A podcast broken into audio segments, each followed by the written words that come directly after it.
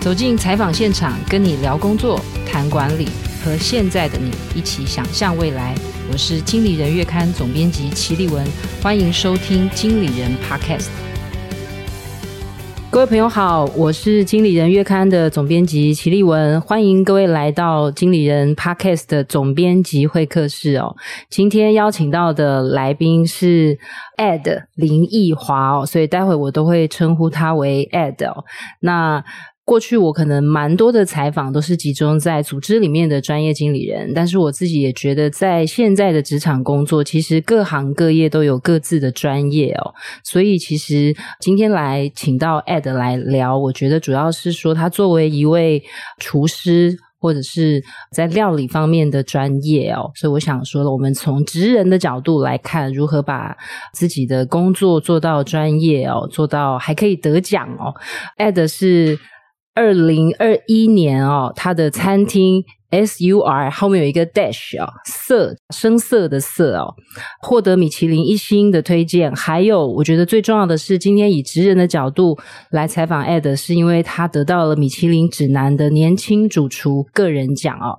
那大家想说，年轻主厨那到底有多年轻哦？那 Ed 是一九九一年出生哦，所以我们应该是大概在三十岁的时候。得到了这个米其林的年轻主厨个人奖啊，所以我们先请 Ed 跟我们的听众朋友打个招呼。Hello，大家好，我是 Ed。好，今天请到 Ed，我觉得呃是希望大家从一个比较不一样的角度来了解一个我们觉得的 young talent 哦，因为我其实在网络上面看到很多色的评论哦，就是都会说哇他好年轻，他怎么办到？我觉得大家对于年轻而有才华这个这个概念结合在一起，本来就会有很多的好奇，会觉得说是天分吗？或是背后有很多的努力哦？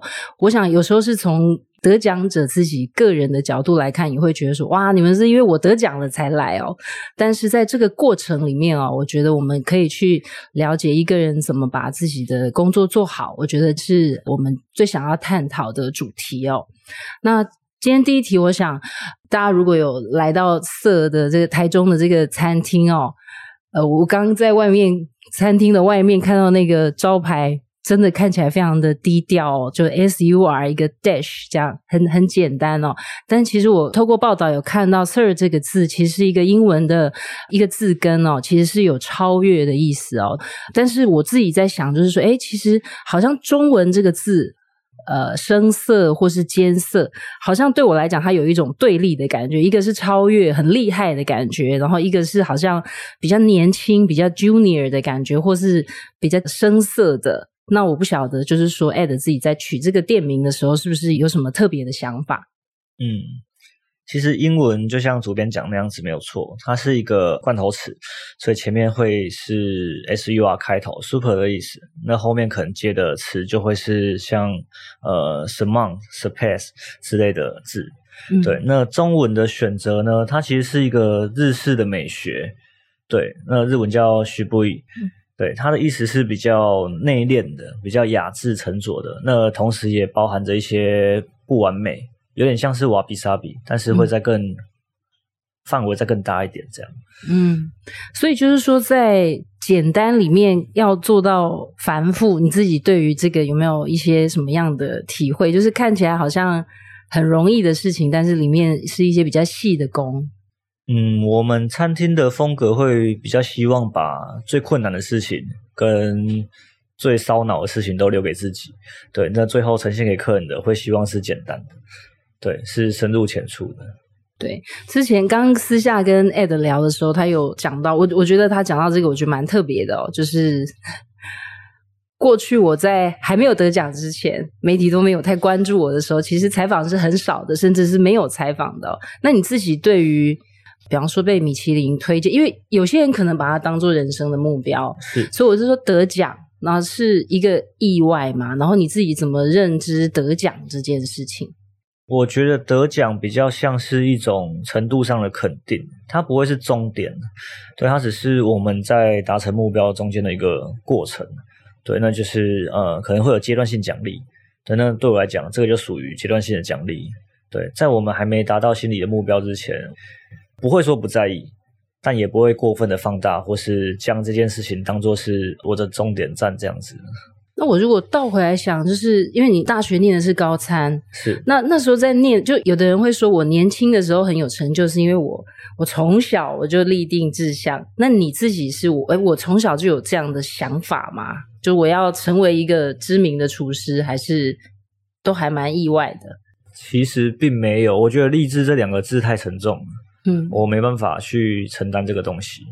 对，我觉得就只是呃一路升学嘛，啊考上就考上了，嗯，所以你并不是说我就一定要念餐饮，呃，其实一开始并没有，嗯，对。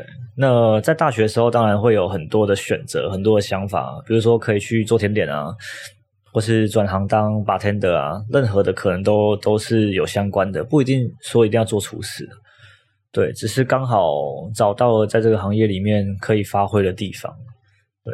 那我觉得这个我也想说，也趁机让不同的人可以了解，就是说，有的人是我可能我从小就决定要当医生，我从小就决定要当律师，但有的人是说啊，我可能刚好考到了这个科系，我就去去念这个科系。所以你自己是，比方说，反正我因缘际会念到了高餐，但我在这个里面，你自己是怎么找到兴趣？就有的人也会觉得我，反正我大学四年念完，我可能不一定。毕业也做这一行，嗯，所以你那时候是念着念着是自己有找到兴趣吗？其实也还好，就是兴趣可以有很多啊。嗯，那如果要以兴趣为职业养活自己，或是甚至是照顾到你身边的人，我觉得是不切实际的。嗯，对，我们必须要有一个实际的收入来支持自己的兴趣。那我觉得民以食为天嘛，食摆第一位。那这个字应该可以让我有一个基础的收入在。对，所以会朝这个方向前进。所以你那时候，比方说，就是我毕业之后，那反正我学的是餐饮，所以我就觉得说，那我就先以这一行为生，对不对？算是，算是。但是，那你什么时候开始？因为我有看到一个报道，就是你觉得得米其林是很理所当然的。就是你会觉得这个肯定就是我很有信心可以拿到的，所以你什么时候开始觉得说我自己是有这个天分的，或者是我是有这个能力在这一行里面做的突出的？其实这个会有点呃有点出入啦。嗯，对，这个字其实在讲的东西是。前面还有一句话叫 “早晚”啊，对，早晚早晚是一个很大的问题。是早可以多早，那晚也可以多晚。哦、有的人累积了一辈子才有机会，就是获得肯定。那我也不确定是什么时候会被肯定到。对，但是我相信，只要好好的做好应该要做的事情，然后持续的坚持，就都有机会。真的是早晚的问题，嗯、因为只要方向是正确的，将自己修正好，这不是错事啊。所以这个奖对你来讲是早吗？早，呃，我觉得还好，就是会觉得说，就是程度到了，自然而然会发生一些事情，嗯，对。但是什么时候跟你自己花多少时间在追求所谓的程度，它得到结果的时段本来就不一定，对。那就算没有，我也不会觉得很意外。嗯，那有的话就会觉得很感谢这样子。嗯，那你什么时候觉得说，我觉得我的程度不错了？这个是我可以自己评断自己的吗？就像我们写作，我觉得说我写的不错，可能像我之前访问那个《喂鱼饭指南》的作者那个林凯伦，他跟那个 Ed 也是好朋友哦。就是他可能也会觉得说，哎，我写作得奖了，可能是一个肯定。所以你什么时候会觉得说，哎，我觉得我自己程度够了，还不错了？如果要讲到这件事情的话，我会觉得没有这一天呢，啊，没有肯定过自己的一天。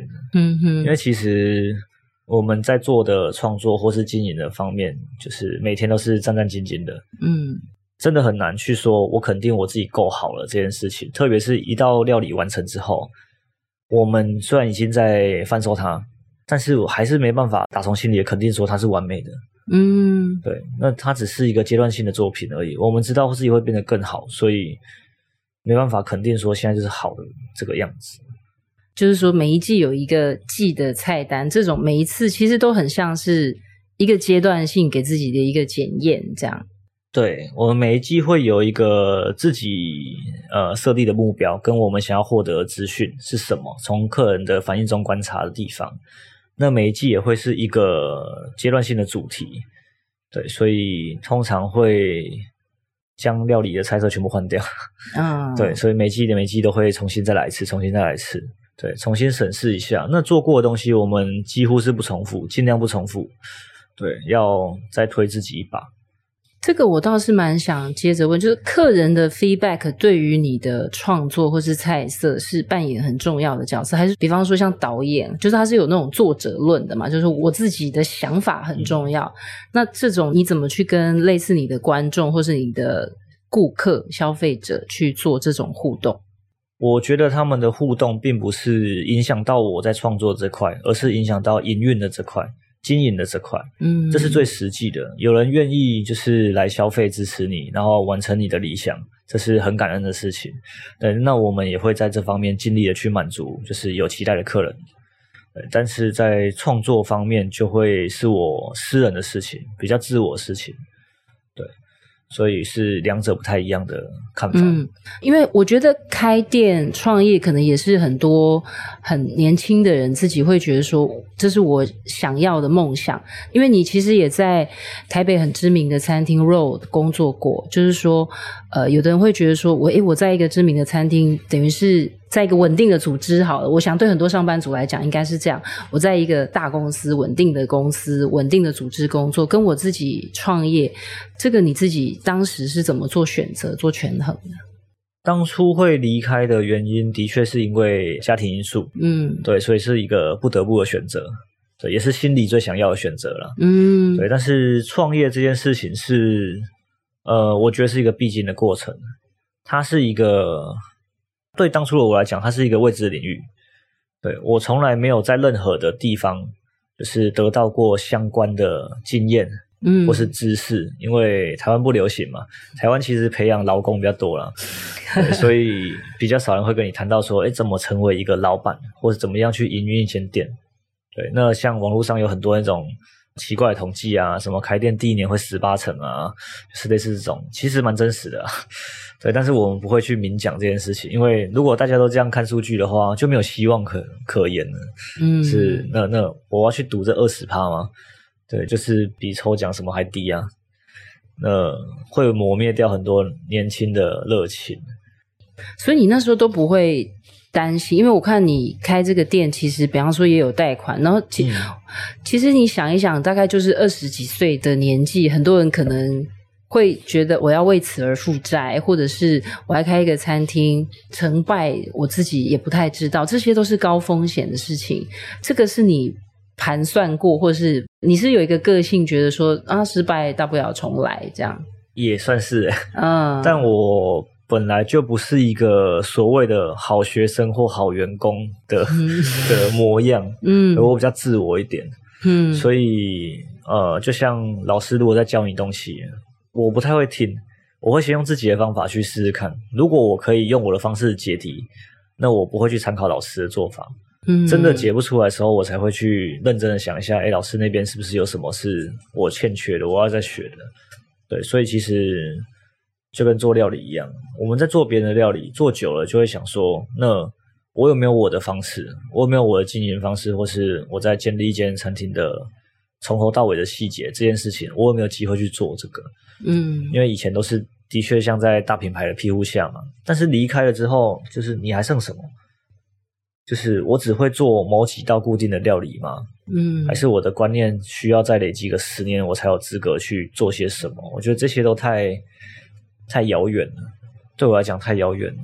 那我比较行动派一点，我想到的时候就会投入去执行这件事情，因为你不是永远都用想的。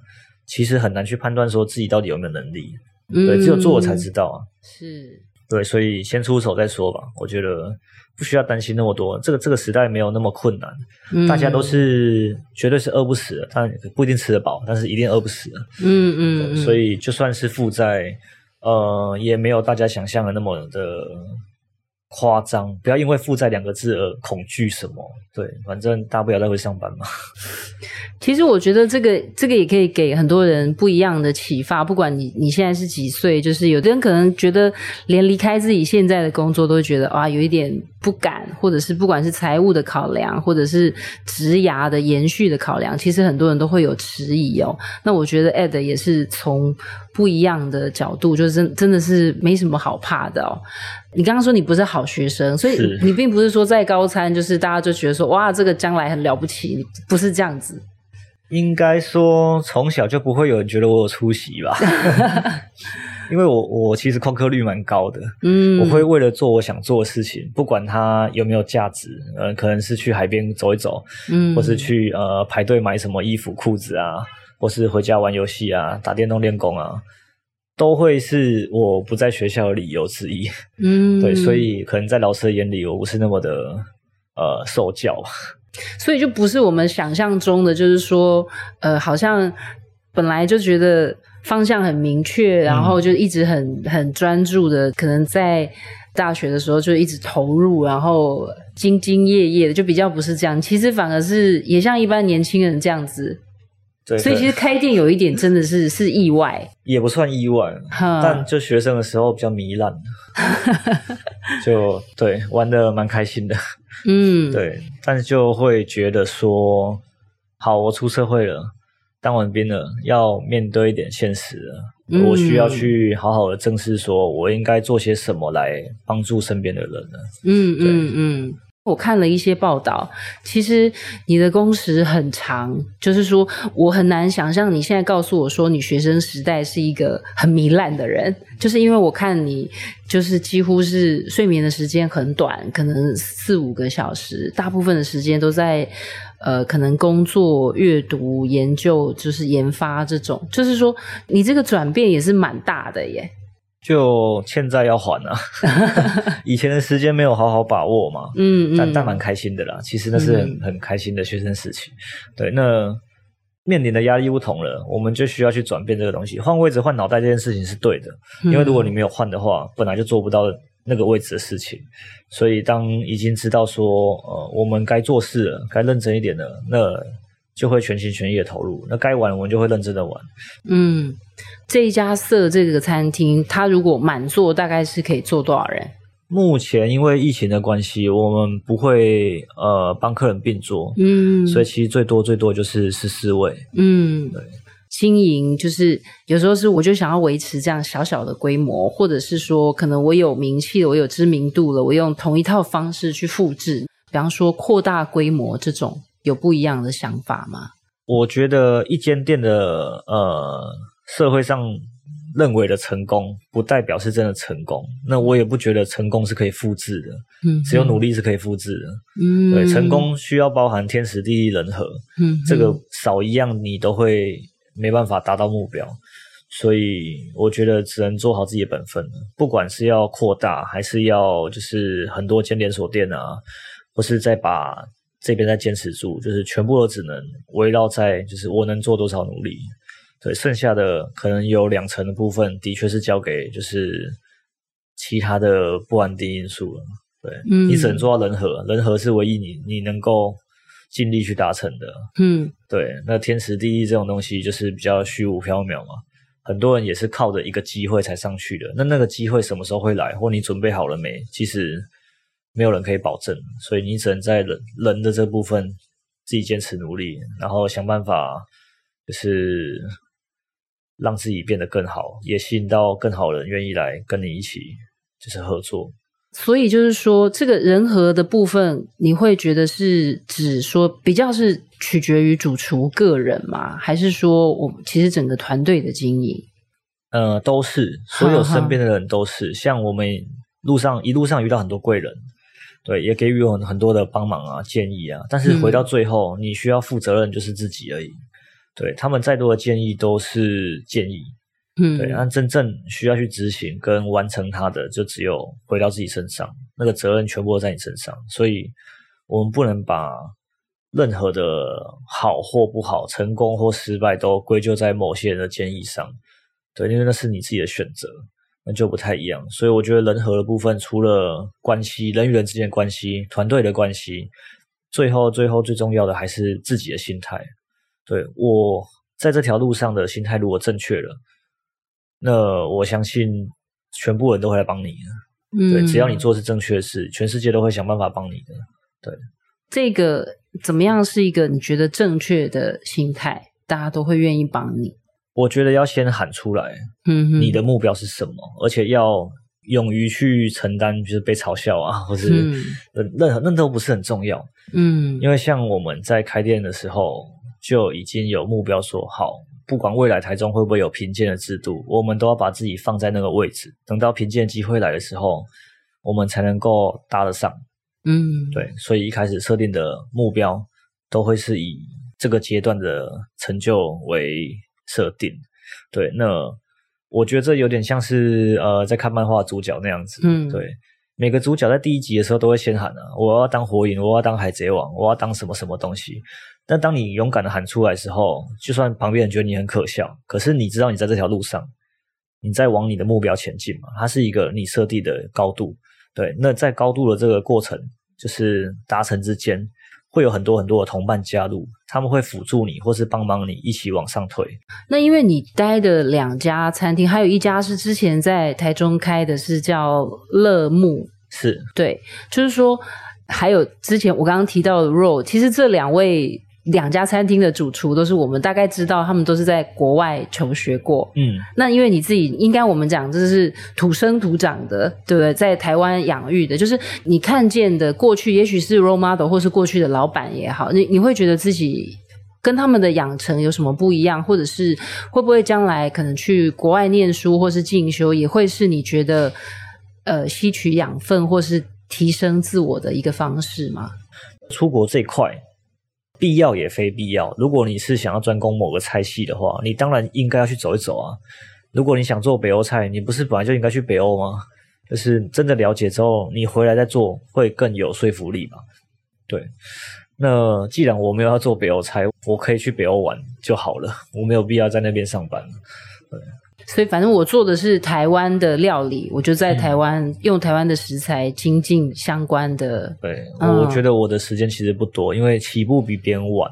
嗯，所以我我觉得我没有太多时间去做别人的料理，比如说一些法国经典的啊，嗯、我可以学会它，我可以运用它，但不代表我一定要在我的餐厅卖这个东西。像是威灵顿好了，其他跟我没什么关系，也没有任何连结，我也不喜欢吃啊。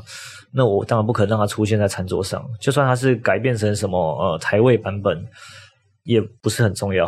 嗯，所以我也我也不希望它出现这个样子。因为我我猜应该也蛮多人问你，就是说你你那个创意的来源会是什么？是就是说，所以你并不是说呃把一些有名的各国的菜系做一些调整，然后调整成台湾味，还是那你自己在这个创造创作的脉络是什么？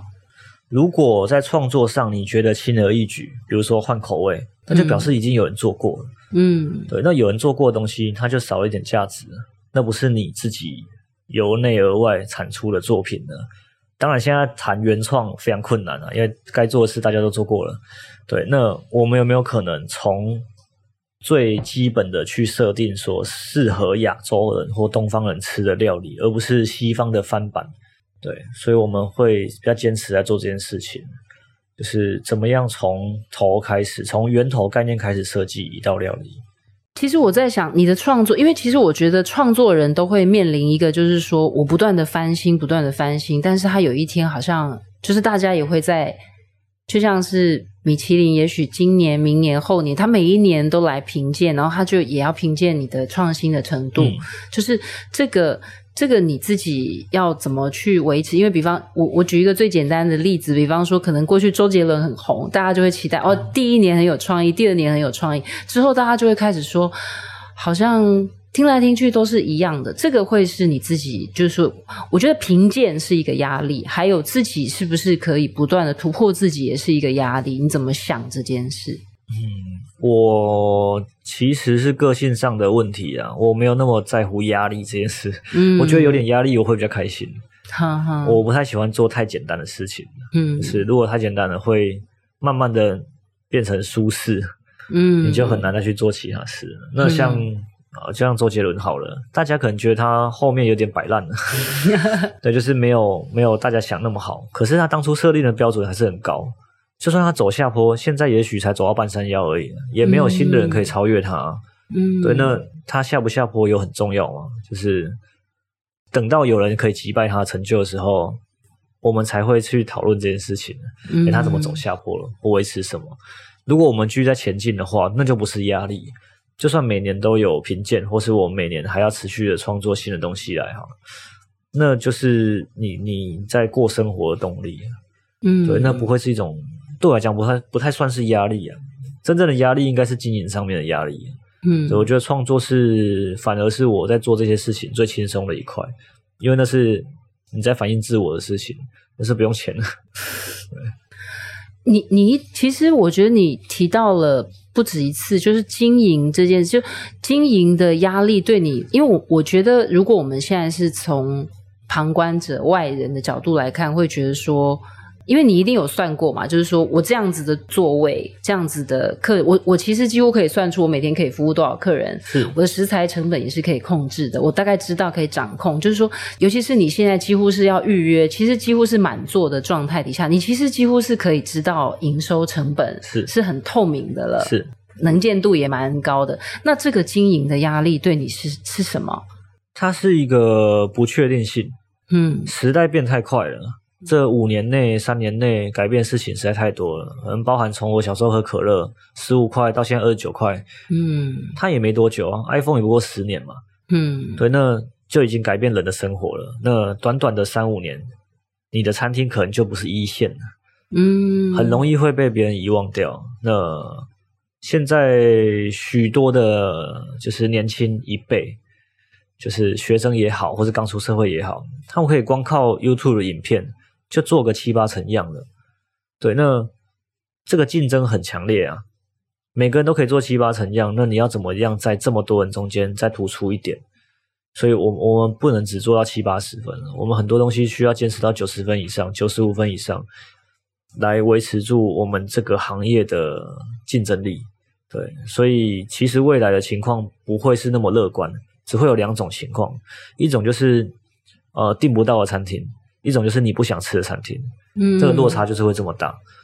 你这个有一点点，有一点是类似危机意识，或者是说觉得时代变化很快。那我我只是在想说，是不是因因为我作为一个消费者，我可能也会觉得说，这家餐厅最近很红，最近得奖，那我去吃一次。对不对？我就是尝鲜，嗯，所以是不是会也是会有这种，就是说，其实很多是尝鲜客跟回头客这种。所以你你自己在，就是说面对这两群客户，有刻意要增加自己的这种常客，或是呃老饕，就是他就是会常常来的这种吗？我们不太在意是熟客或新客，当然熟客我会非常感谢他，在我们还没有呃一定的程度之前，还愿意支持我们。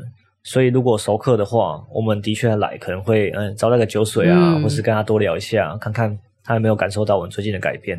对，那新客的部分也是要持续培养，嗯、这才是长远的。就是开源，开源也要节流嘛。嗯，你要保持好你的客人，也要开发新的客人。嗯，对。但其实我觉得最重要的是，我们不把这边当做是一个完整的餐厅，这边比较像是一个工作室，包含规模也算哈，就是跟一般餐厅认知上小非常多。嗯，对，也设备也精简很多。那我们心里想做的是，把这间店弄得像一个展览一样。嗯，我每一季都会推出呃一套料理，那它的好与坏，客人买不买单，其实并不是那么重要。嗯，就像我没办法去看的画展，然后打电话给那画家说：“你真的画不好看了，我不喜欢。”对他来讲也不痛不痒，也没有任何意义。你的这个反馈是没有用的。那我们料理完成的时候，它就是完成了。我们可以为了客人的口味去做调整，但是它的核心并不会改变。所以你接不接受、感受得到或不到，对我们来说都不是那么的重要。嗯，它只是我们把作品完成之后，就是一个展现而已。对，上桌就上桌了。我觉得一般我们开餐厅，我觉得有一点不一样的想法，因为我觉得开餐厅开门做生意最好一开门就有很多人进来，但是你好像还带有一种，还有还有一种率性，就是。真的可以这样子吗？就是你喜不喜欢，我不是那么在意，但是会不会其实它会还是会影响？就像你也会觉得经营是有压力的嘛？就是对好，但是我又好像又有一点点是是做自己。这个，或者是说，哎，这不一定是一个完整的餐厅，比较接近于实验室。这这个我们要怎么去理解？你你怎么理解做生意这件事情？呃，做生意无非就是付出跟收回东西嘛。嗯，对。那会有很明显的区别是哪些是商业性的餐厅，哪些是做理想的餐厅。嗯，对。但是做理想餐厅也也不代表它可以赔钱啊。对呀，对，所以他需他需要有一个平衡在。如果我自己创业承担了这么大的风险，我还要去做讨好别人的事情的话，我我的心里会有点难过，会过不去。那、我、那我要讨好别人，那我不如回去讨好我老板就好了。嗯嗯，对。那开店最主要目的就是讨好自己。对，如果呃客人会因为你的作品然后愿意来的话，你的成就感满足的程度会翻倍的。嗯，因为他同时。付出了金钱支持你去做你的梦想，这是非常难得的。对，但他如果只是来填饱肚子就离开了，也可以啊，我还是有收到我我想要的东西嘛。对，就是维持营运的部分。但是如果我只是为了营运而营运的话，其实就真的会失去很多意义，不一定要开店。对，嗯，如果只是要获取一份薪水，就是，嗯，其实现在这个时代不困难了。对。对，如果我只是为了赚钱而工作，因为其实也蛮多人是这样子，就是反正我工作是为了赚钱，然后他可能下班之后自己有自己不同的兴趣。嗯、那既然我选择创业，我选择承担一个相对比较高的风险，我应该要 做一个让我自己相对比较快乐的的事情。当然，对，因为你本来是跟朋友一起创业，然后到你自己开店，你对于开店这件事情，你是有。一个想法，我想要实践一个什么，然后我跟既有的餐厅或是既有的这种呃模式会有什么差异吗？这是你自己在当时设定就有想的吗？其实想法是逐年改变的，嗯，我们不会一开始就说定说我要干嘛，我要干嘛，最终的目标可能不会改变，但是过程会随着你的吸收或是见到的人啊，或是发生一些事，一定会有所不同，嗯，对，所以我没办法说一开始就确定。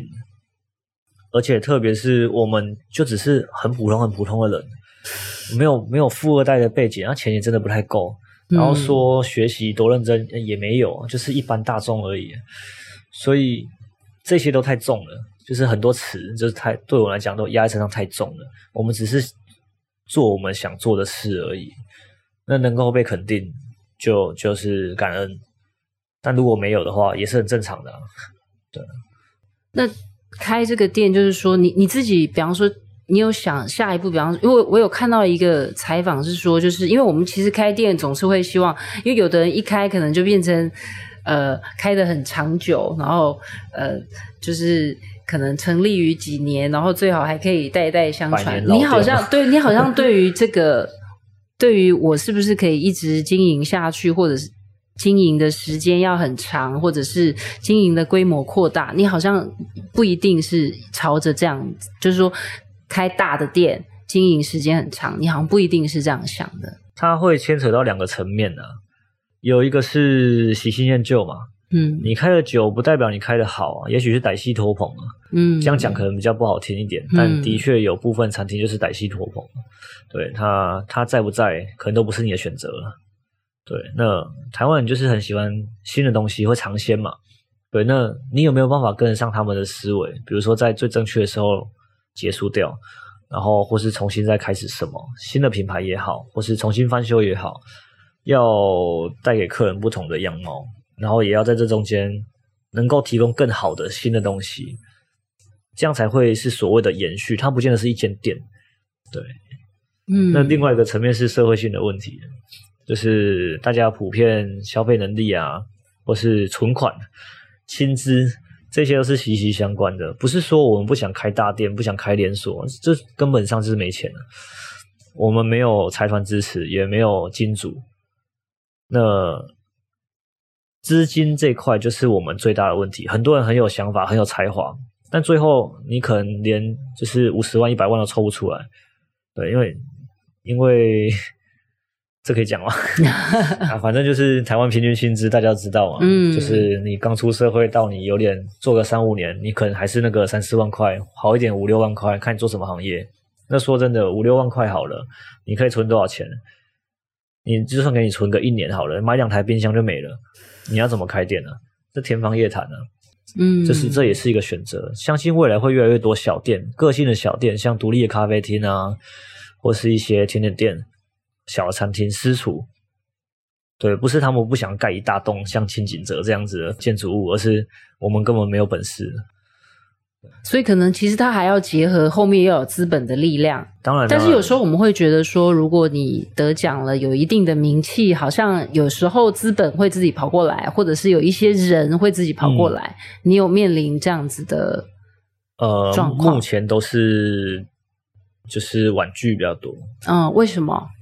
我不喜欢有人有对别人负责的感觉，嗯，因为当你有股东、有金主、有人支持你，你总要对他负责任吧，嗯，对，你总不能说我拿他的钱爽花一顿，然后想干嘛就干嘛，这是太夸张了。对，那这件事情就会是一个很大的局限。我不能像他们想休假就休假，想怎么样就怎么样，我需要去跟我的金主、跟我的股东报告说我要做什么决定。对，这对我来讲是很大很大的压力。嗯，对，我觉得开店承担的风险也会换来自由，部分的自由。那如果连这部分的自由你都要拿走的话，那我会觉得就没有必要去执行这件事。所以我不希望跟太多的人合作会有关系。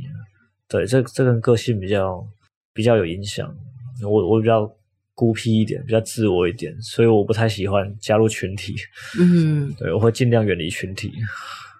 所以就是，其实我我这样听下来，就是那个自由度对你来讲蛮重要的，对不对？非常重要啊！人生苦短嘛。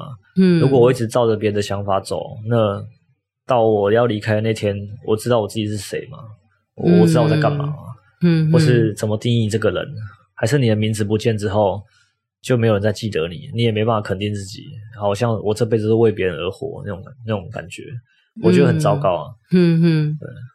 你刚刚一直讲说这是不是完整的，或是很像实验室？那你自己有一个界定中比较理想的状态吗？就是我将来大我我大致上想要经营一个什么样的餐厅？呃，未来一定会越来越好，因为开始有稳定的营运之后，我们会累积一些资本嘛。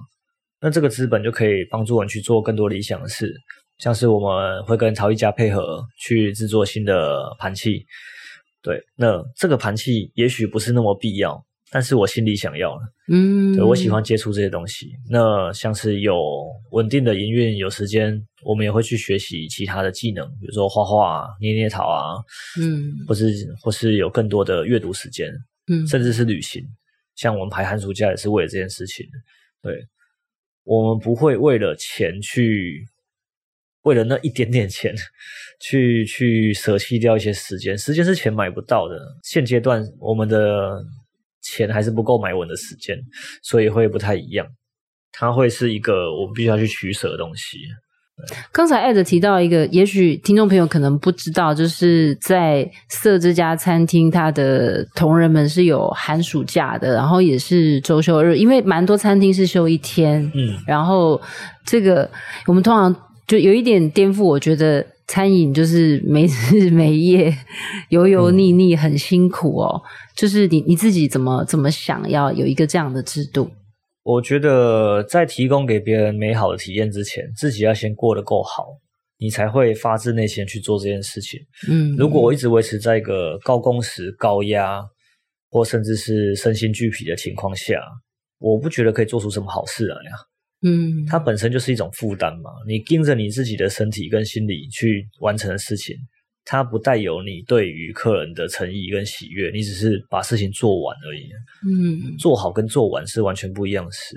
嗯哼。那金钱上面，我觉得我蛮知足的。对，我会，我不会说我一定要拼了命的去把钱都全部捞回来啊。我觉得多赚都是医药费啊。对，所以，所以刚刚好就好了。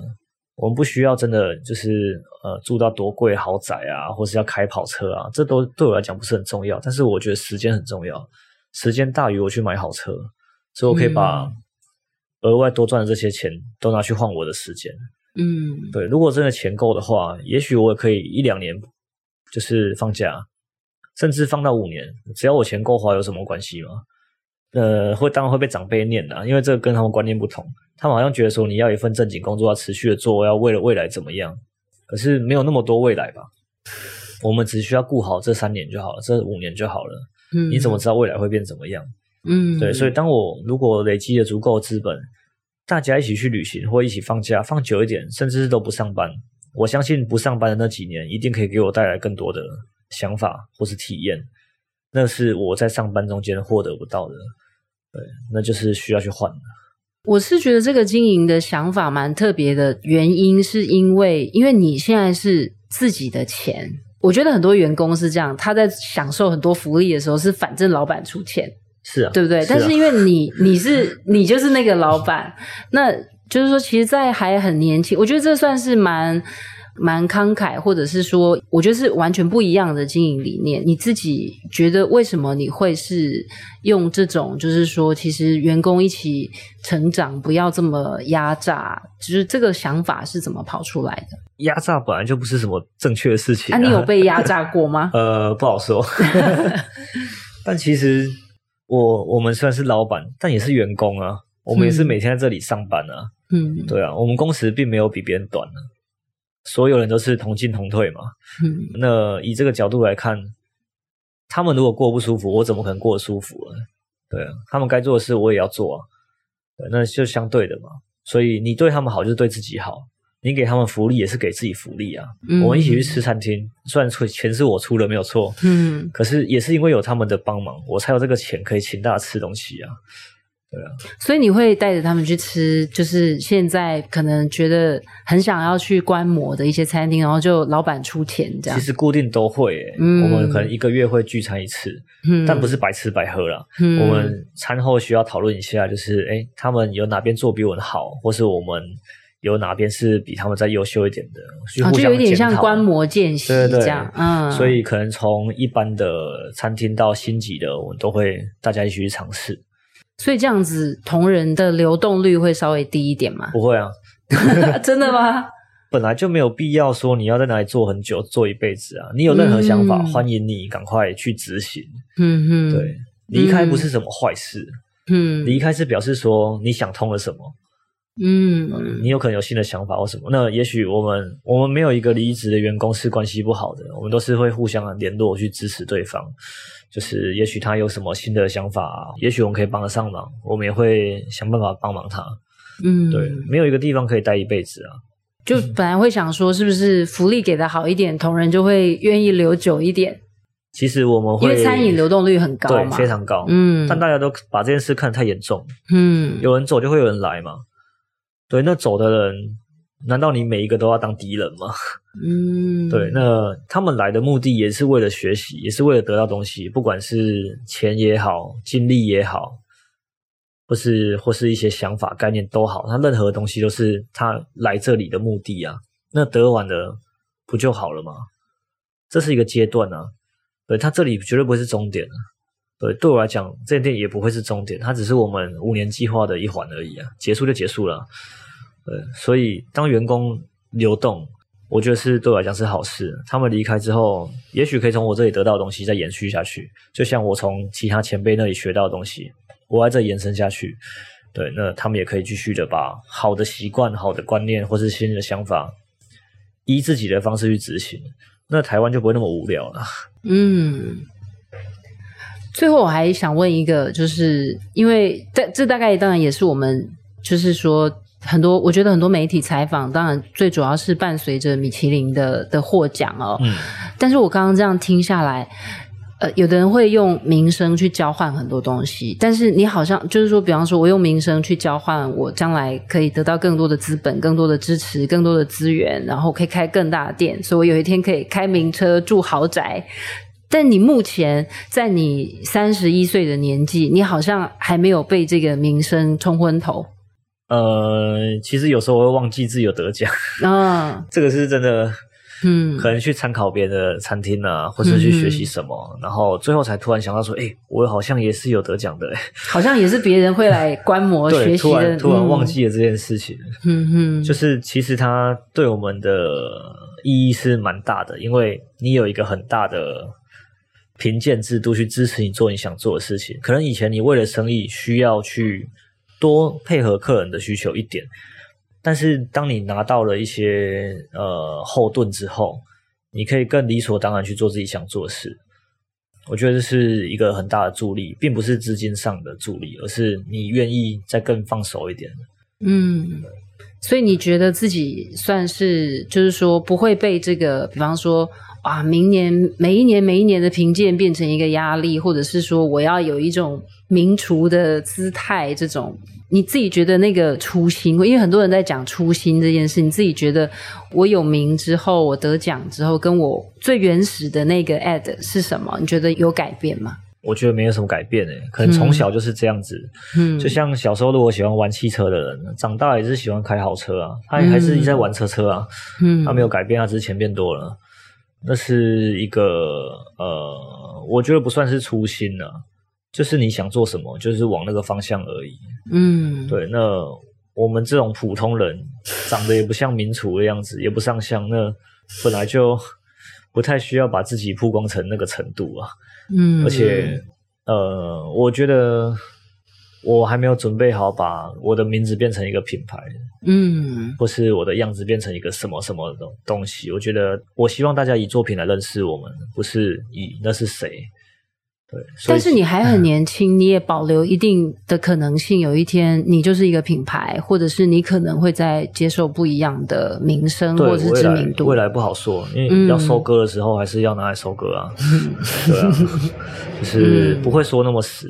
但我觉得现阶段来讲，我还是希望能够再低调一点，专心的做好自己的事情，嗯、不要去承接太多不必要的业务或时间。嗯，所以那都会减少你在创作的心力。只要有一个人来打扰你，就算他说五分钟就业务好了，他说不好意思打扰你五分钟、十分钟都没办法，因为他会终止你的过程。你在你在操作一些东西或思考的过程，这五分钟很重要。他会把你前面跟后面的东西连不上，嗯，对。那我们人都需要很长的专注时间来继续往前走，所以会有很多呃媒体啊、厂商啊或什么觉得我非常难搞。其实不是难搞，而是他们不了解说这个五分钟、十分钟对我们来讲多重要。嗯，就算我真的没事做，我会拿来休息。对啊，其实。像我们做管理杂志，有时候谈这种时间管理或专注力的管理，其实真的是这样，嗯、要留一个足够长的区块去维持自己那个创作的延续性，还有专注度，是其实是蛮重要的。今天很谢谢 Ed 哦，就是希望我们不是他口中那个来 耽误他的思考，还有专注，还有创作的媒体哦。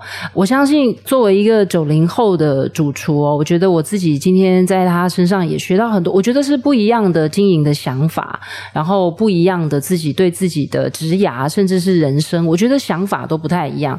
那我觉得现在其实我们对于不同的世代。